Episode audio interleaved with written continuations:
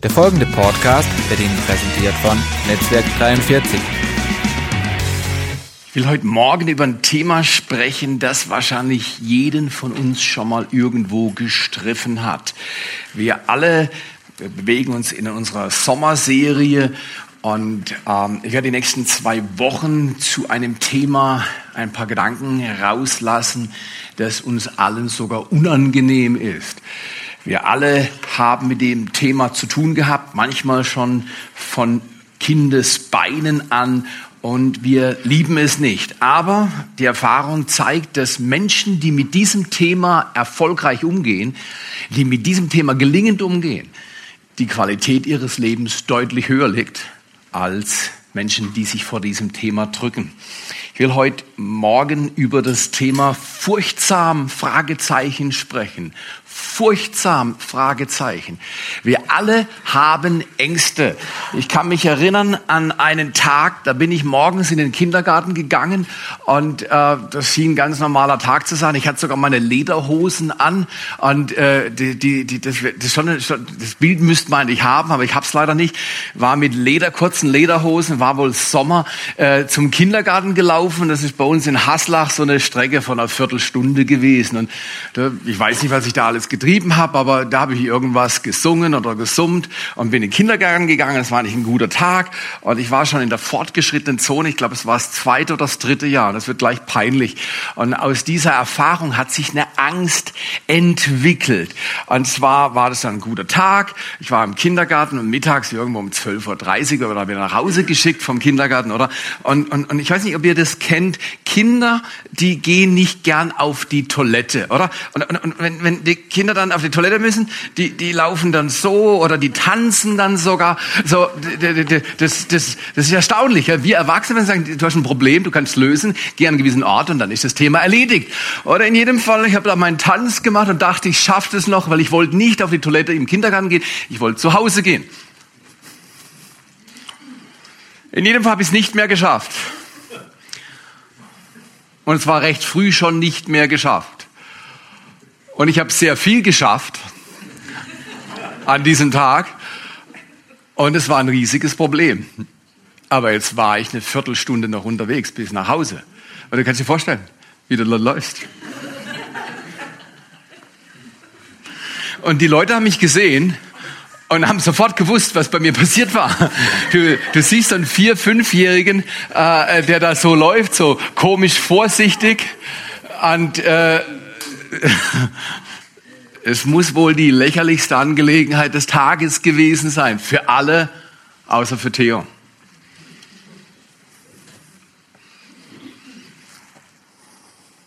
Bin nach Hause gegangen. Meine Mutter war mit Sicherheit nicht begeistert. Es hat einige Arbeit für sie zur Folge gehabt. Aber aus dieser Erfahrung, dieser demütigenden Erfahrung, habe ich eine gewisse Angst entwickelt, dass ich es nicht kontrollieren kann und dass mir gewisse Unfälle passieren. So ein Unfall ist mir, glaube ich, danach nicht nochmal passiert. Aber die Angst, dass es wieder passiert und die Scham, dass andere mich sehen oder dass sie das beobachten, die ist mir noch lange geblieben. Versteht ihr, was ich meine? Und so entwickelt man eine Furcht. Furcht ist irrational. Und Furcht ist, wie wir in unserer rationalen Welt denken, nicht über Rationales zu therapieren. Wir werden gleich drauf gehen. Ich will euch mal, wer im Internet, also das ist nicht die allerwichtigste Beschäftigung, im Internet nachlesen will, es gibt alle möglichen Ängste. Man nennt sie in der griechischen Fachsprache Phobien. Und ich will euch mal zum Einstieg in dieses Thema furchtsam. Und nächste Woche werden wir, und wir haben uns heute schon auf die Lösung konzentriert, aber nächste Woche wird eine super starke Sache sein, weil es gibt eine Möglichkeit, mit Furcht besonders wirksam umzugehen. Und die muss man üben. Man versteht sie auf Anhieb, aber man muss sie üben, sonst funktioniert das nicht. Aber ich möchte euch mal von verschiedenen Ängsten äh, etwas berichten. Die kann man schön nachlesen. Apiophobie, also Phobien sind Ängste. Äh, Apiophobie ist die Angst vor Bienen. Manche Menschen haben Ängste, wenn sie Bienen sehen. Die fliegen vorbei und ich sag, Bienen sind eh okay. Äh, die Wespen, das ist eher, da kümmere ich mich drum, dass die nicht zu viel Unheil anrichten. Aber Apiophobie, die Angst vor Bienen oder Akro äh, Akarophobie, Entschuldigung, die Angst vor Insekten, oder? Oder zum Beispiel das hatte ich in der Schule, Arithmophobie, die Angst vor Zahlen doch irgendjemand anders gewesen im Matheunterricht und du hattest Arithmophobie. Also ich hatte diese Angst ausgeprägter Form. Ähm, wer hat Draculaphobie gehabt in der Kindheit? Genau, das versteht man automatisch. Die Draculaphobie. Äh, äh, ich habe den Film einmal in der Schule gesehen. Das war sogenannt noch ein Deal vom Lehrer, der gedacht, hey, vor den Ferien, wir machen den Schülern einen Gefallen, wir schauen miteinander Dracula an. Und das war kein guter Tag für mich, weil danach habe ich immer dieses Gewand Wand gesehen, wie es äh, übergeschmissen wurde und dann diese dunkle Gestalt die Treppen runtergelaufen ist. Da hatte ich Dracula-Phobie. Aber wisst ihr, was für eine Angst Dracula hatte? Das wisst ihr wahrscheinlich nicht. Aliumphobie. Die Angst vor Knoblauch, genau. Aliumphobie. Äh, Dracula hat Angst vor Knoblauch und äh, das war die einzigste Möglichkeit, wie du den von der Pelle hältst. Aber äh, Angst vor Knoblauch. Oder dann zum Beispiel, manche von uns kennen diese Angst, ist die Achulophobie. Achulophobie ist die Angst vor Dunkelheit. Ist Zeit für Bekenntnisse. Wer, na, na, Wer schläft nach wie vor mit einem kleinen Lichtchen an? Wer traut sich nachts nicht die Treppe runter, ohne dass das Licht angeschaltet wird? Wer hat Probleme, wenn er abends im Wald ein Stück heimlaufen muss und es ist dunkel und du denkst, was, was ist hinter mir los? Äh, ist irgendwas los? Ja, das ist die Achulophobie. Oder manche Leute haben eine Astrophobie. Die haben Angst, dass Himmelskörper auf sie runterfallen. Wunderschöner Abend, alles klar, Sternenhimmel und die da fällt was aus dem Himmel runter, ja? Astrophobie. Oder zum Beispiel, manche Leute sollten diese Angst etwas mehr entwickeln. Ataxophobie, die Angst vor Unordnung. genau, eindeutig. Manche Leute haben diese Angst viel zu wenig. Ataxophobie, äh, manche sollten etwas mehr Angst vor Unordnung haben. Wenn du zu denen nach Hause kommst, das sieht aus wie bei Müllers unter, nein, okay. Ähm, dann haben wir zum Beispiel ganz göttliche Menschen haben eine Eilurophobie. Was ist das? Die Angst vor Katzen. Genau, alle göttlichen Menschen haben Angst vor Katzen. Okay, nein, nein. Ähm, dann gibt es zum Beispiel noch eine Aratuaphobie, die Angst vor Spinnen. Wenn du die hast, das ist eine gute Angst. Es gibt manche Leute, die haben Spinnen als ihre kleine Haustierchen. Die meisten von uns haben damit keine Probleme, oder? Wenn du Probleme damit hast, dann komm nachher zu mir. Oder es gibt eine interessante Angst, Homilophobie. Wisst ihr, was das ist? Manche von euch haben das auch. Die Angst vor Predigten. Die sind heute alle weggeblieben. es ist August und es ist Urlaub. Homilophobie. Dann gibt es zum Beispiel eine HD-Phobie, die Angst vor der Hölle. Ja? Manche Menschen haben Angst, dass sie in die Hölle kommen. Ich glaube, in der Kirche kann man lernen, wie man dieses Erleben eindeutig vermeiden kann. Jesus Christus ist der, der diese Angst in besonderer Weise hilft zu bekämpfen. Er weiß nämlich, wie es weitergeht. Oder dann zum Beispiel diese Angst, ähm, die ist bei mir vollkommen ausgeblieben. Da gibt es eine Angst, die heißt Tachophobie. Meine Frau hat die eher Angst vor Geschwindigkeit. Also bei mir ist die ganz schwach ausgeprägt. Die Tachophobie ist bei mir nicht sehr stark ausgeprägt. Und man kann das Bild wegnehmen. Ähm, und dann gibt es eine Angst, ähm, ähm, die ist sehr ausgeprägt bei Kindern. Cholorophobie. Das ist die Angst vor Clown vor dem Clown. Die Angst vor dem Clown. Wisst ihr, wieso die Kinder Angst vor Clown haben? Weil die Kinder wissen, dass Clown, ein Clown frisst Kinder und lässt aus der Hand einen weißen Hasen hervorzaubern, oder? Äh, wir alle haben das schon gesehen.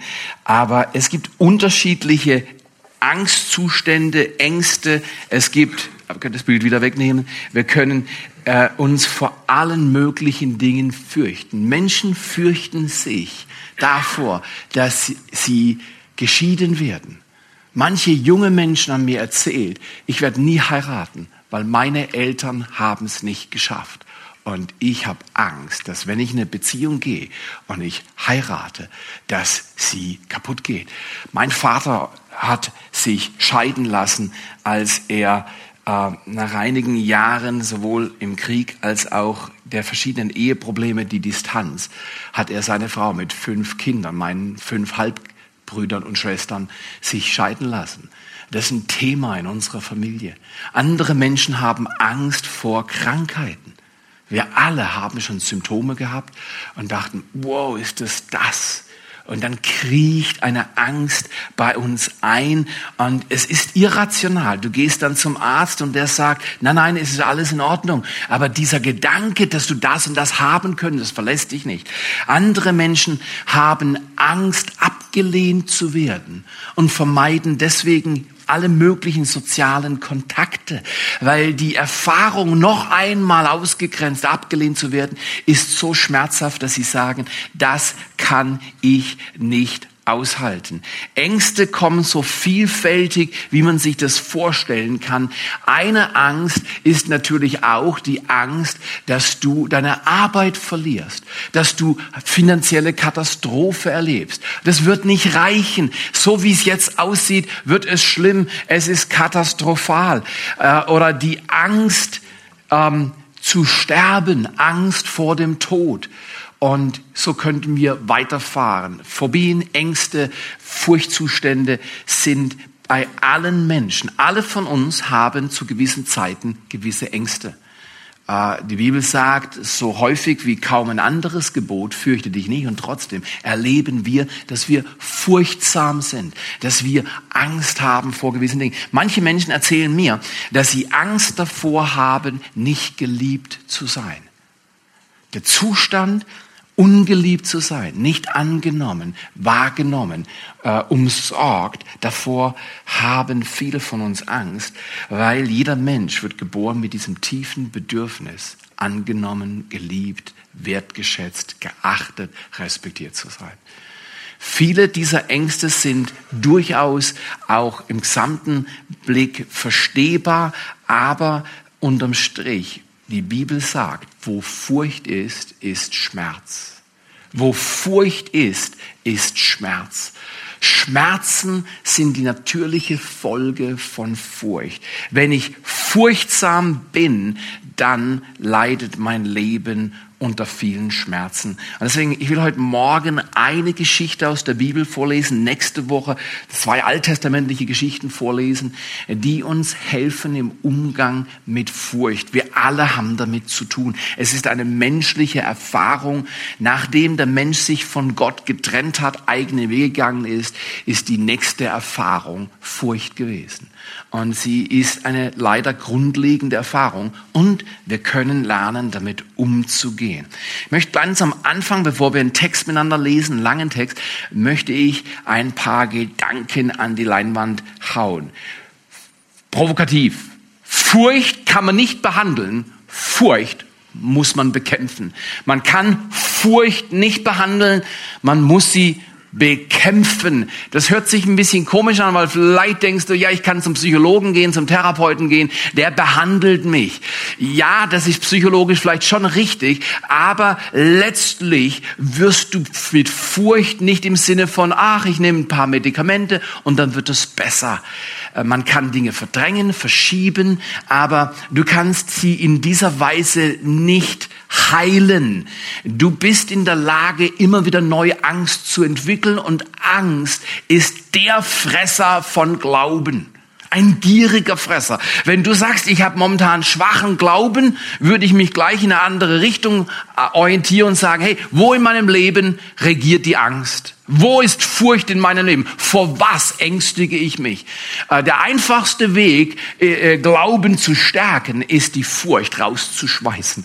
Man muss die Furcht bekämpfen, indem man sie rausschmeißt. Man muss das wie einen bösen Untermieter betrachten. Der gehört nicht in deine Wohnung. Du musst ihn des Raumes verweisen, einfach rausschmeißen. Die Bibel sagt, Liebe treibt die Furcht aus. Du musst einfach austreiben. Nicht kooperieren, nicht drüber reden, ach, ist die Angst heute stärker oder schwächer, kann ich sie heute aushalten? Nein, Angst muss verwiesen werden. Furcht kannst du in der Weise nicht behandeln, streicheln und sagen, komm, wenn du mir heute nicht so viel Angst machst, mache ich dir auch nicht so viel Ärger. Diese Art friedliche Koexistenz mit Angst ist nicht erfolgreich. Wo Angst auftritt, muss man sie des Platzes verweisen. Angst ist ein Geist, nicht rational verstehbar, weil erzähl mir mal die Angst vor Spinnen. Ich habe jetzt keine Angst vor Spinnen. Äh, ich mag sie auch nicht sonderlich, aber wenn sie irgendwo im Haus ist, erledige ich sie. Tut mir leid, ich bin da ziemlich brutal. Ja, hier gibt's nur, also ich, ich rede mit allen Insekten und Ungeziefern in unserem Haus. Äh, in der Regel sage ich, das ist mein Haus. Wenn ihr leben wollt, müsst ihr einfach raus. Wenn ihr drin seid, seid ihr platt. Und das war's. Äh, da hatte ich auch keine Angst vor Spinnen, die sind platt. Aber äh, ist nicht immer so einfach mit den Angstzuständen, die wir haben, weil manche Eltern erzählen mir, dass sie Angst haben, dass ihren Kindern was passiert und dann sind die Kinder in der Schule und sie ängstigen sie sich, was passiert in der Schule. Und das ist durchaus verstehbare Angst in gewissen Sachen, weil, weil manche Erfahrungen in der Schule sind nicht so einfach. Oder noch wenn sie groß und erwachsen sind. Ähm, meine Mutter hat erlebt, wie ihr Mann nach dem zweiten Herzinfarkt gestorben ist, unser Vater. Und, und, äh, und mit 34 hat mein Bruder den ersten massiven Hin Hinterband Herzinfarkt gehabt und ist fast gestorben.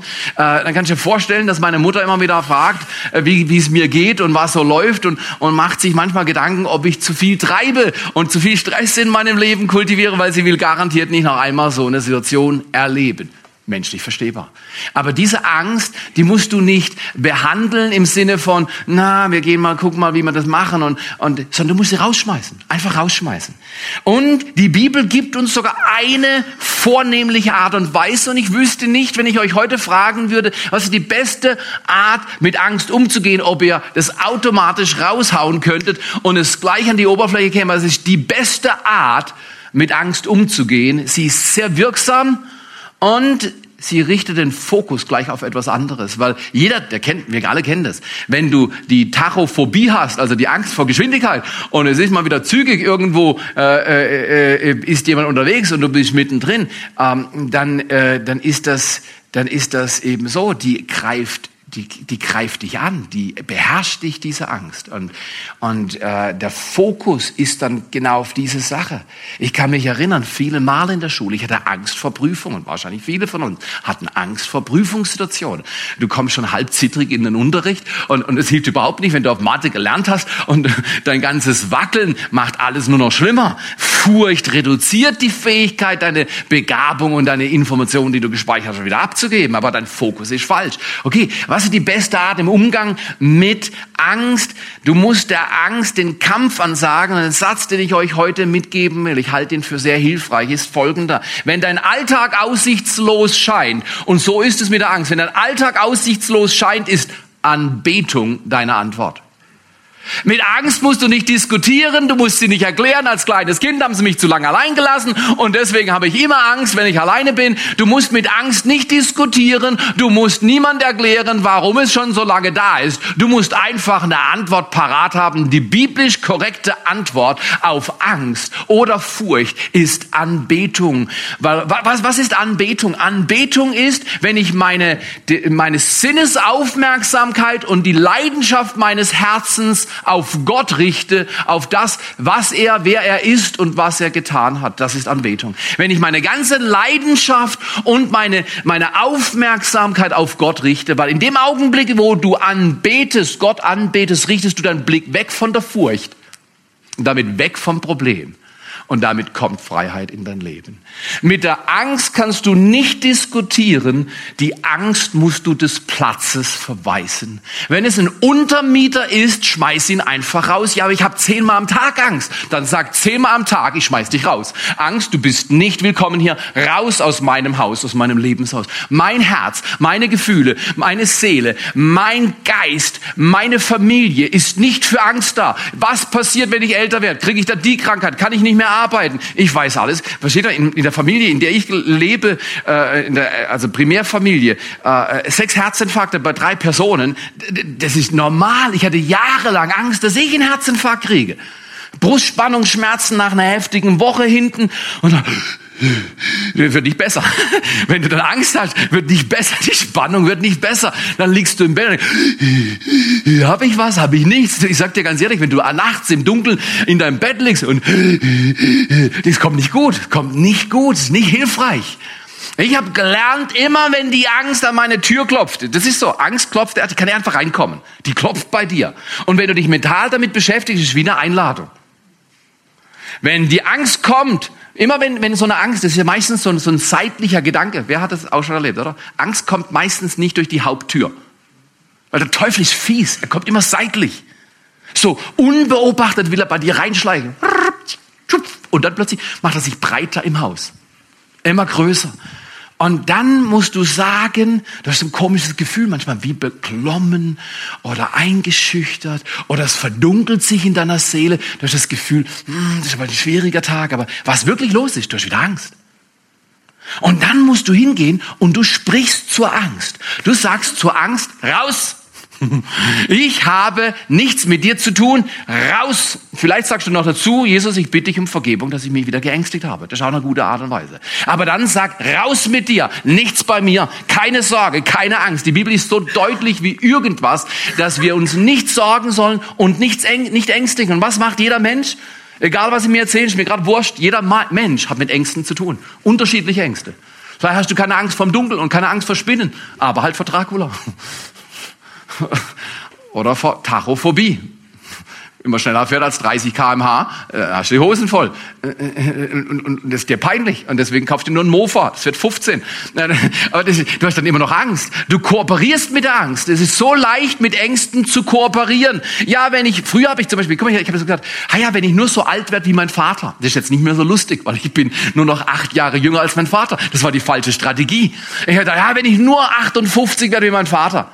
Der Teufel kommt bei dir vorbei vielleicht ist bei mir 32 vorbei. Wenn die Angst kommt, kannst du nicht koexistieren mit der Angst. Du musst ihren Hintern treten und sagen, Angst, du verlässt mein Leben. Du weichst, durch die Liebe Gottes weicht die Furcht aus deinem Leben. Wenn dein Alltag aussichtslos scheint, ist Anbetung deine Waffe. Du schickst die Angst raus und richtest sofort deinen Blick auf jemand anders. Anbetung fokussiert auf Gott und nicht das Problem.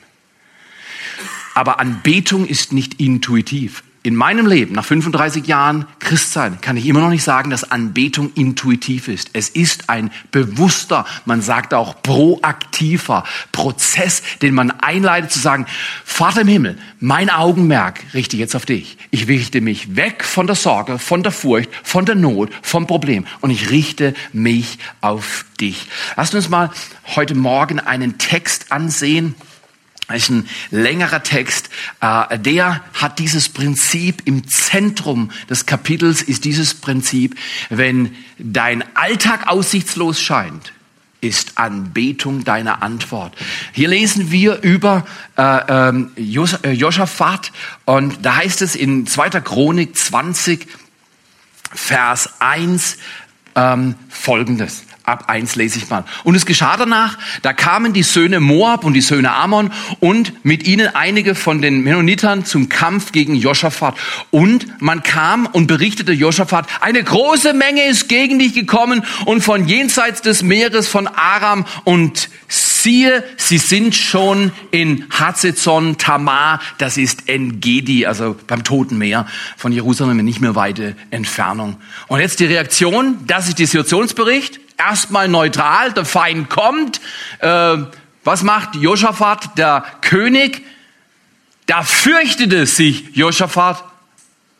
Und pass mal auf, gleich im dritten Vers. des 20. Kapitel kommt sein Reflex. Er fürchtete sich und richtete sein Angesicht darauf, den Herrn zu suchen und rief ein Fasten aus in ganz Juda.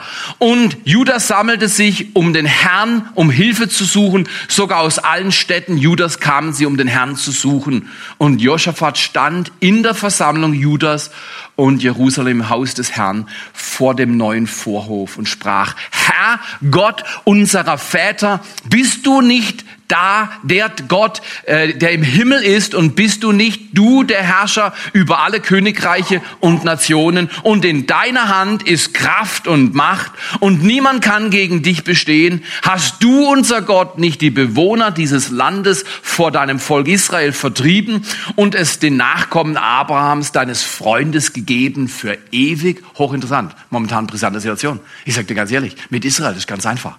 Das ist einer der schlimmsten Konflikte auf dieser Welt. Aber es ist ganz einfach. Gott hat gesagt, dieses Land gehört diesem Volk und fertig. Und ich sehe nirgendwo in der Bibel eine Änderung dieser Meinung. Du magst die Meinung Gottes lieben oder nicht. Du magst sie politisch für angebracht halten oder nicht. Das ist alles vollkommen unerheblich biblisch. Die Bibel sagt, dieses Land gehört diesem Volk. Ich verstehe es auch nicht ganz. Und dass da natürlich ein Konflikt entsteht, wenn Gott sagt, dieses Land gehört diesem Volk. Ich sage nicht alles, was Israel tut, ist richtig. Bitte versteht mich nicht falsch. Wir haben eine glasklare Position in diesem Haus zum Volk Israel. Wir sind für das Volk Israel. Wir glauben, dass Gott am Ende der Tage dieses Volk in besonderer Weise in den Mittelpunkt des Weltgeschehens rückt und dieses Volk wird erleben, wie eines Tages der Messias, Yeshua HaMashiach, Jesus Christus, der Retter und Messias dieser Welt, genau dort an diesem Ort zurückkommt. Das wird ein fundamentaler, kolossaler Tag. Und äh, vor diesem Tag lesen wir in der Bibel, dass unglaubliche Geschehnisse sich vollziehen werden. Und in diesem Kontext muss man momentan auch die Spannung sehen. Aber, aber Gott hat gesagt, dieses Land gehört diesem Volk. So ist es. Ich diskutiere gar nicht. Ich bin nicht gegen Palästinenser, im Gegenteil. Mir tut es so leid, wenn ich heute Morgen im Radio höre, dass die, äh, die, die Menschen mit Problemen zu kämpfen haben. Dann tut mir das leid. Da ist nicht so ein Motto, komm, hau ihn einer auf die Mütze, die werden eh platt gemacht. Nein, nein, nein, das ist falsch. Aber wir müssen einfach sehen, manchmal hat Gott Dinge festgelegt, ob wir es wollen oder nicht, ob wir es verstehen, gut finden oder nicht, aber so ist es. Und in der Regel, wer lang genug Zeit hat, in der Geschichte sieht, dass Gott Recht behält. Es ist nicht autokratisch, es ist nicht dominant, es ist einfach Fakt. Gott ist der Herrscher über der Geschichte. Und äh, Joschafat macht was Interessantes. Guck mal hier. Wenn wir das üben, das wird die Qualität unseres Lebens auf den Rest der Tag auf der Erde vollkommen neue Qualität einstimmen. Ich weiß, dass es Gründe für Sorgen gibt und Ängste und Probleme. Ich weiß doch auch nicht, ob ich morgen noch lebe. Keiner weiß das. Aber wenn du dich heute schon ängstigst, dass du morgen stirbst, ist in jedem Fall eines sicher, die Zeit zwischen heute und morgen wird beschissen sein. Entschuldigung, wenn du stirbst, dann sterb morgen, weil wenn du morgen stirbst, isst du morgen noch Frühstück, Mittag oder Abendbrot mit Jesus. Und ich würde sagen, wenn du an ihn glaubst, äh, dann ist das eine gute Perspektive. Äh, und da müssen wir uns nicht so viel Angst machen, dass wir Punkt, Punkt das erleben. Aber was macht Josaphat? Er macht was ganz Interessantes. Er erläuft ein Problem, was weit über seinen Horizont geht und er entscheidet sich, das Richtige zu tun. Er richtet seinen Blick auf Gott deines Herzens Leidenschaft und deines Sinnesaufmerksamkeit auf Gott zu richten, ist Anbetung. Was ist Furcht? Sollen wir Furcht mal kurz definieren? Furcht ist Glaube an die falsche Sache. Das ist ganz einfach. Wenn du an die falsche Sache glaubst, kein Wunder, dass du mit Angst zu kämpfen hast. Furcht ist Glaube im Rückwärtsgang. Jesus sagt, glaube mir, glaube meinem Wort, geh mit mir vorwärts. Und was macht Furcht? Furcht veranlasst dich, rückwärts zu laufen. Entschuldigung, ich will doch nicht rückwärts. Wir haben eine Predigtserie am Anfang des Jahres gehabt. Vorwärts. Die Richtung, die Gott uns vorschlägt, ist vorwärts zu laufen, zu ihm hin, mit ihm Gemeinschaft haben und das Leben erobern. Furcht kann man nicht, mit Furcht kann man nicht diskutieren, man kann mit Furcht nicht rumreden und man kann sie auch nicht behandeln. Behandelst du mich gut, behandle ich dich gut. Komm, wir machen es easy. Nee, überhaupt nicht. Furcht ist ein Fresser, ein gieriger Fresser des Glaubens. Und wenn du Furcht hast, wenn ich das nicht mehr habe, wenn ich das nicht mehr, zum Beispiel, ich hatte Furcht. Ich habe dann vor sechs Jahren habe ich ja den Entschluss gefasst, Hochzeitsgewicht zurückzuerobern, oder? Das sind 20 Kilo. Ich bin so irgendwo äh, drei Viertel des Weges jetzt unterwegs und äh, am Ende des Jahres zahle ich an jeden 50 Euro Cash, äh, der zu mir kommt, egal wer zu mir kommt, wenn ich dieses Gewicht nicht erreicht habe. Oder? Das ist eine deutliche Ansage. Da war schon klar, was ich am 31.12. wiegen werde. Genau das, was ich gewogen habe, als ich mich geheiratet habe, plus zwei Kilo. Da habe ich gesagt, das ist legitim, oder? Hochzeitsgewicht plus zwei Kilo. Und, aber kann ich dir vorstellen, in den letzten sechs Jahren hatte ich immer wieder Angst, was ist, wenn ich es nicht schaffe? Was? Ich bin ein Leiter, ich habe eine große Klappe und ich erzähle anderen Leuten, was ich vorhabe. Und was ist, wenn ich es nicht schaffe? Was, was passiert, wenn ich es nicht schaffe? Die Angst kam manchmal an meine Tür. Für alle Leute, die eine große Klappe haben, ist eins sicher. Der Teufel kommt hinterher und er hält dir dein eigenes Gequatsche vor. Für alle Leute, einfach nur, dass die anderen auch lachen, für alle Leute, die keine große Klappe haben, der Teufel kommt und hält dir vor, was du denkst. Weil die einen reden mehr und die anderen denken mehr und, äh, und sagen nicht so viel. Aber wir haben alle ein Gerät in unserem Kopf.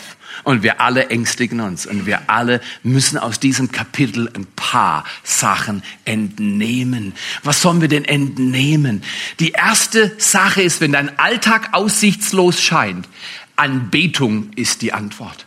Wenn du ein Problem hast, irgendjemand ist krank, irgendjemand hat die Arbeit verloren, irgendjemand hat dich böse behandelt und schon das hundertste Mal, irgendwo läuft schief, richte sofort vom Problem auf Gott deine Aufmerksamkeit. Gott, du hast gesehen, was passiert ist, es ist schrecklich, ich habe Angst davor, ich mache mir Sorgen, aber ich richte meinen Blick auf dich, genau wie Joschafat. Richte deinen Blick auf ihn. Wenn du es nicht tust, wirst du Schmerzen erleben. Es ist so, wer regelmäßig sich gefürchtet hat, wird Herausforderungen haben, das heute auf morgen zu ändern. Es braucht eine gewisse Übung. Ich habe gesagt, Anbetung ist, guck mal, als wir vorhin gesungen haben, ich habe das immer noch nicht verlassen. Ich, ich, ich, lebe in der Kirche, ich bin Teil einer Kirche, ich habe Verantwortung in der Kirche, äh, ich bin seit 35 Jahren am Glauben und trotzdem, wenn ich manchmal in den Gottesdienst reinlaufe, dann denke ich jetzt, wenn jetzt irgendein Nachbar aus unserem Ort käme und wir singen irgendwelche Lieder und der Theo steht vielleicht mit erhobenen Händen da und steht so da und betet Gott an. Der schaut mich an und denkt, um Himmels Willen, was ist mit ihm los? Richtig oder falsch? Manche Dinge, die du tust, die sind nicht leicht verstehbar. Aber deswegen sollst du sie nicht nicht tun, sondern du sollst dann auch, klar, wenn mein Nachbar mit mir in den Gottesdienst kommt und, und, und er steht gerade das erste Mal neben mir, ich so, pff, oh, Halleluja, Jesus, Halleluja, Jesus. Ich muss ihn ja nicht quälen. Ich muss ihn ja nicht quälen. Manchmal habe ich das Gefühl, die Christen sind unsensibel und Halleluja, Jesus. Kein Wunder, so, bumm, da du eine geschossen. Ein bisschen Schleue verwenden. Wenn man Schleue beobachten will, muss man nur das Neue Testament lesen. Du musst Jesus auf Schritt und Tritt folgen und du siehst, wie es ist, wenn man schlau lebt. Jesus war mega, mega, gigaschlau. Ja? Okay, aber Furcht und Umgang mit Furcht, wenn Leute dich bei der Anbetung erleben, sie mögen nicht alles verstehen, aber weißt du, was Leute verstehen? Ein furchtfreies Leben. Das ist ein Riesenzeugnis. Ein furchtfreies Leben ist ein mega-giga-Zeugnis. Du sagen, wow, wie machst du das? Mit dem, was du erlebt hast, bist du ohne Furcht und Sorge. Wie kriegst du das hin? dann sagst du, ich bete meinen Gott regelmäßig an. Meine Aufmerksamkeit, die Aufmerksamkeit meines Sinnes und die Leidenschaft meines Herzens richtig auf Gott, wer er ist und was er getan hat. Das ist, was ich tue. Dann sagen sie, kann ich das auch machen? Und ich sage, komm zu mir. Wir treffen uns als Männer. Immer am Dienstagabend kannst du mir kommen, wir bringen dir das bei. Das wird sich wunderbar lohnen. Und so wächst Kirche. Versteht, was ich meine? Ihr seid begeistert. Hm? Ich gehe mal zwei Wochen nach Kanada und ihr seid einfach begeistert. Das ist Wahnsinn. Das ist Wahnsinn.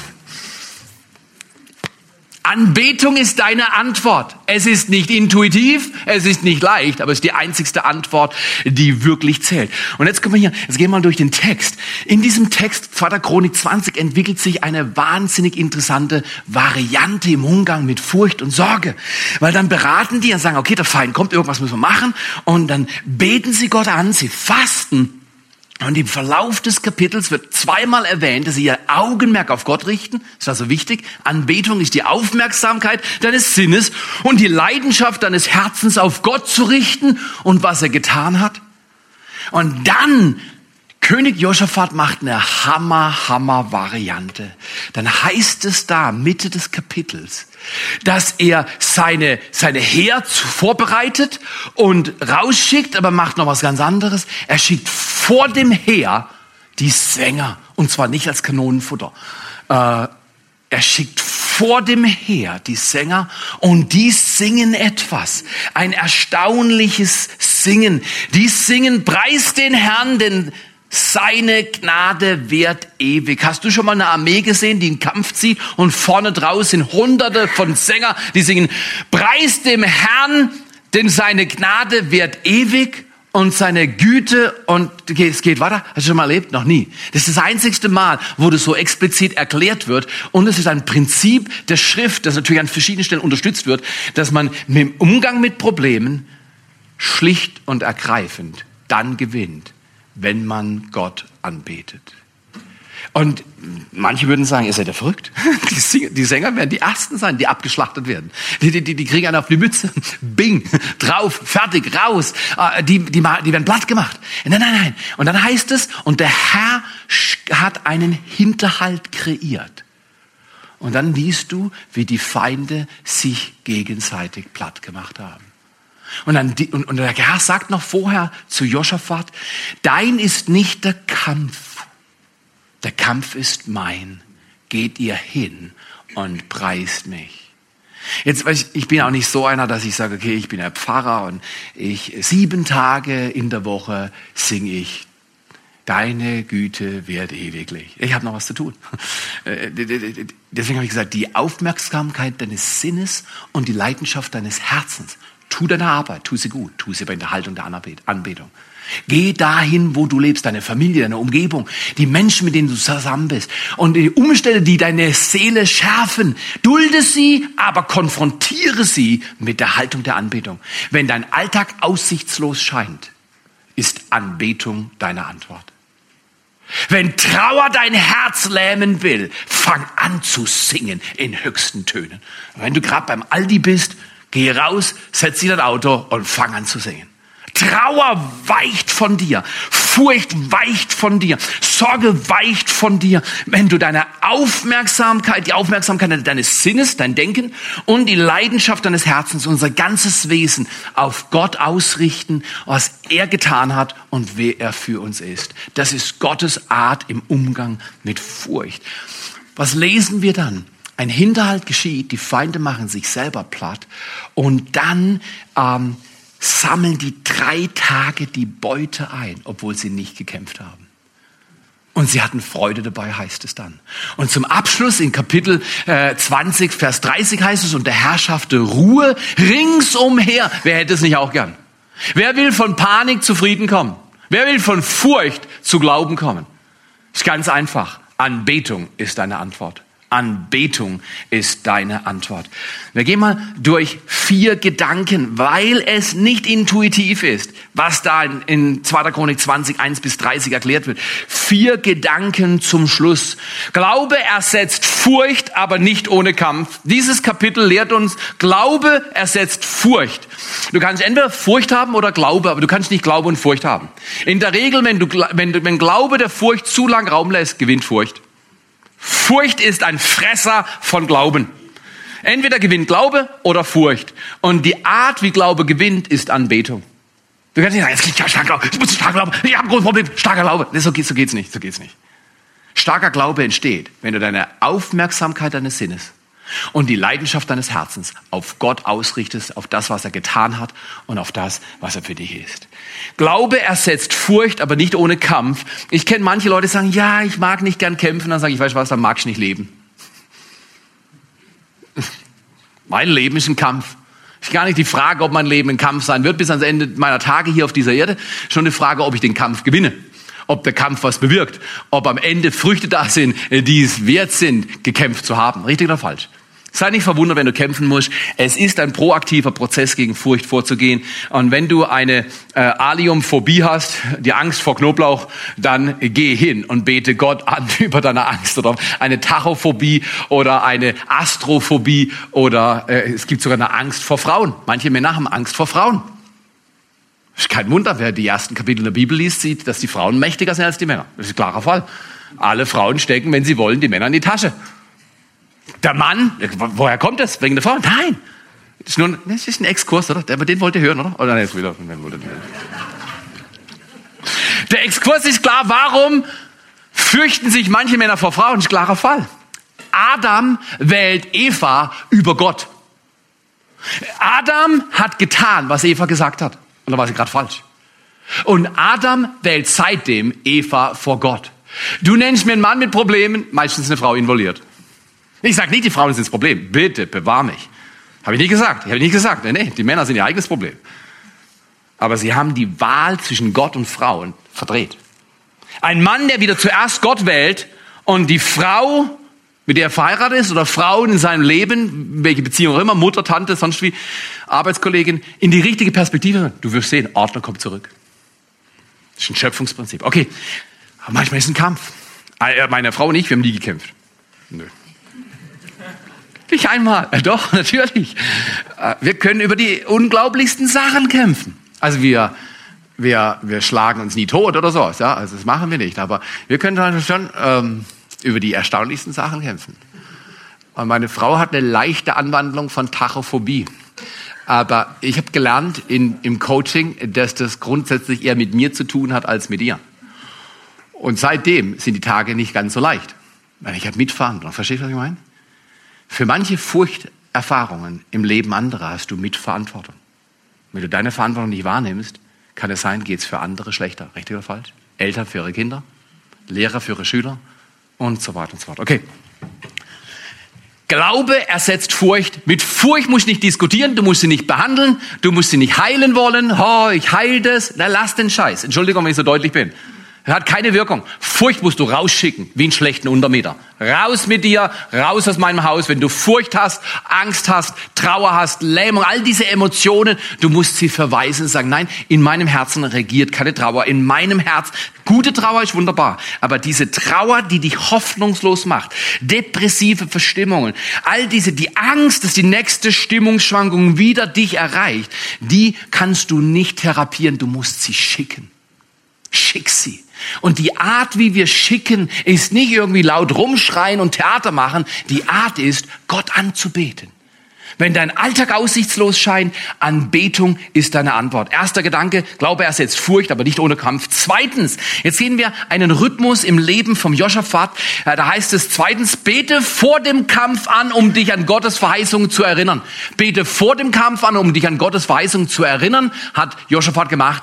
Problem kommt, Feind kommt, er richtet seine Aufmerksamkeit auf Gott und er löst damit das Problem. Bete vorher an und erinnere dich an die Verheißungen. Gott hat zu dir Dinge gesagt und äh, erinnere dich an die Verheißungen Gottes in deinem Leben, auch wenn sie noch so unwahrscheinlich sind. Was meint er, als mein Bruder einen Herzinfarkt mit 34 hat und alles zu spät schien und direkt am zweiten Weihnachtsfeiertag hat äh, sein, äh, sein Herz Herzkammer flimmern gehabt und nur durch einen sogenannten Zufall weil sie ihn nicht aus der Intensiv verlegt haben, sondern in der Intensiv gelassen haben und er war an allen Maschinen dran, haben die Schwestern gemerkt, dass sein Herz Herzkammern flimmern hat und das ist in der Regel ist vorbei, wenn es zu lang läuft und sind sofort reingegangen und fumm, mit Stromschlägen entsprechend sein Herz behandelt und ihn zurückgeholt. Versteht, was ich meine? Wenn die Umstände beschissen sind, dann brauchst du eine Haltung und die Haltung, wie du gegen Furcht angehst, ist die der Anbetung. Erinner dich an die Verheißung. Meine Mutter hat gesagt, meinen Kindern wird es gut gehen. Also sie hat die Verheißung ausgesprochen. Im Kampf, vor dem Kampf, im Kampf. Nämlich der dritte Gedanke ist, bete im Kampf an, vor dem Kampf, in Kampf, um Gottes, in Gottes Fürsorge zu bleiben. Wisst ihr was? Angst macht Pein. Und wenn du dich an die Verheißung erinnerst, Gott anbetest im Kampf, manchmal haben wir einen Kampf und der läuft und du kannst auch nicht flüchten, du musst einfach hinstehen und das Ding durchkämpfen. Kämpfe den Kampf, indem du anbetest, du wirst in der Fürsorge Gottes bleiben. Manchmal kommen Leute und sagen, ah, oh, ist alles so mühsam. Ich sage, ich verstehe das gut, mein Leben ist manchmal auch mühsam. Aber es wird proportional mühsamer, je weniger wir anbeten. Nimm die Zeiten der Anbetung, komm früh, sei hier da und bete Gott an. Wenn der Nachbar dabei ist, bete etwas leiser an, äh, bring den Nachbar mit und bald, das war die, der, die hammerhärteste Erfahrung, die ich mit Anbetung hatte. Albert war gerade im Alpha-Kurs gewesen, vor 100 Jahren, glaube ich, war es gewesen. Und, und, Albert und ich waren miteinander im Alpha-Kurs und, und, Albert hat gleich angefangen, der Bibel und zu unterstreichen. Ich dachte, hey, das ist ein interessanter Bursch, der liest gleich rum und unterstreicht und, und, und, und dann wollte er mit mir auf eine Konferenz und ich dachte, uh, die Konferenz, das ist eher was da passieren Sachen, die weiß ich nicht genau, ob ich die erklären will und erklären kann. Und, und, und dann waren wir bei der Konferenz in Radolfzell und, und ich dachte, soll ich jetzt auch anbeten oder nicht? Dann habe ich gesagt, er wollte unbedingt mit, ist selber schuld, jetzt Lobpreis. Und dann habe ich mich auf Gott konzentriert und leidenschaftlich vorwärts gegangen und ich dachte, nach, einer Viertelstunde gucke ich rüber und dachte, was macht eigentlich Albert so? Plötzlich mache ich meine Augen auf und Albert steht so da. Und dann weißt du, was das erste Mal, wo ich ihn gesehen habe, verstehst du, wenn, wenn, wenn ein Mann wie er in der Größe, die er hat, plötzlich die Hände hochhebt und verstehst, ist ja alles noch neu. Dann sagst du, okay, also er hat auch kapiert, okay, konzentriere mich auf ihn. Nicht so viel Angst haben, was andere Leute denken und andere Leute machen. Sensibel sein, ja, aber ich lasse mich nicht von Menschen furcht. Das ist auch eine Furcht. Regieren mein ganzes Leben lang. Bete im Kampf an, um in Gottes Fürsorge zu bleiben. Und dann letztens bete nach dem Kampf an, um Gottes Versorgung, um an Gottes Versorgung Freude zu haben. Dafür sind wir da. Vor dem Kampf anbeten, erinnere dich an seine Verheißung, im Kampf anbeten, um der Fürsorge zu bleiben, nach dem Kampf anbeten, um Freude zu haben an der Versorgung Gottes. In, der, in, in diesem Kapitel steht, dass sie Freude hatten an ihren Feinden. Jetzt sag mir nicht, dass der Nachbar dein Feind ist. Das ist Blödsinn. Den sollst du lieben, sagt die Bibel. Die Feinde, die wir im Neuen Testament bekämpfen, sind geistlicher Natur. Der Widersacher Gottes, deine Furcht, Sorgen, Problemsituationen, Herausforderungen, die wir alle haben, kämpf sie, kämpfe an. Und ich schließe damit, wenn dein Alltag aussichtslos scheint, ist Anbetung deine Antwort. Wollen wir das heute Morgen nochmal miteinander tun? Ich weiß nicht, was du für Herausforderungen hast. Wir alle haben sie. Der Herr sagt dir heute, meine Liebe treibt deine Furcht aus. Meine Liebe treibt deine Furcht aus. Heute Morgen in diesem Raum. Wenn du irgendeine Angst hast, du musst jetzt nicht deine Hand heben, weil davor haben manche auch schon Angst. Ich muss Kirche meine Hand heben, du musst aufstehen oder irgendwas sagen, was zeigen, was sagen. Nein, einfach da, wo du jetzt bist, während ich bete. Sag, ja, Jesus, ich habe diese Angst. Seit Jahren schon quält mich diese Angst. Seit Jahren dezimiert das mein Leben. Wie der kleine Junge im Kindergarten, die Angst davor hatte, wieder in die Hose zu machen und die Demütigung zu erleben, von anderen verspottet zu werden, weil er zu dumm war, seine Geschäfte richtig zu verrichten. Vater, ich danke dir, dass du durch den Heiligen Geist an diesem Morgen unsere Herzen ausrichtest auf dich. Das kannst du heute Morgen machen. Du kannst in deinem Herz sagen, Jesus, meine Aufmerksamkeit und meine Leidenschaft richte ich allein auf dich. Meine Antwort ist Anbetung. Ich sage Furcht den Kampf an. Und wenn du das jetzt machen willst, kannst du leise flüstern oder in deinem Herzen sprechen und sagen, diese Furcht verlässt heute mein Leben. Diese Furcht ist kein Untermieter mehr bei mir. Ich schmeiß dich raus. Furcht, du verlässt mein Leben. Ich will dich nicht behandeln, ich will nicht mit dir diskutieren, ich schmeiß dich raus. Heute, jetzt und hier. Und wenn dann eine Stimme kommt und sagt, aber ich komme wieder zurück, sagst du, und wenn du zurückkommst, kriegst du wieder einen Tritt. Raus. Furcht kann man nicht behandeln. Man muss sie des Platzes verweisen. Und wie man es tut, ist, man betet Gott an. Ich konzentriere mich auch nicht zu lange auf meine Furcht, sondern ich konzentriere mich auf Gott. Mein Glaube wächst, wenn Furcht den Raum verlässt. Und heute Morgen, in Jesu Namen, der Autorität, die wir haben in diesem Namen, brechen wir den Geist der Furcht über unserem Leben.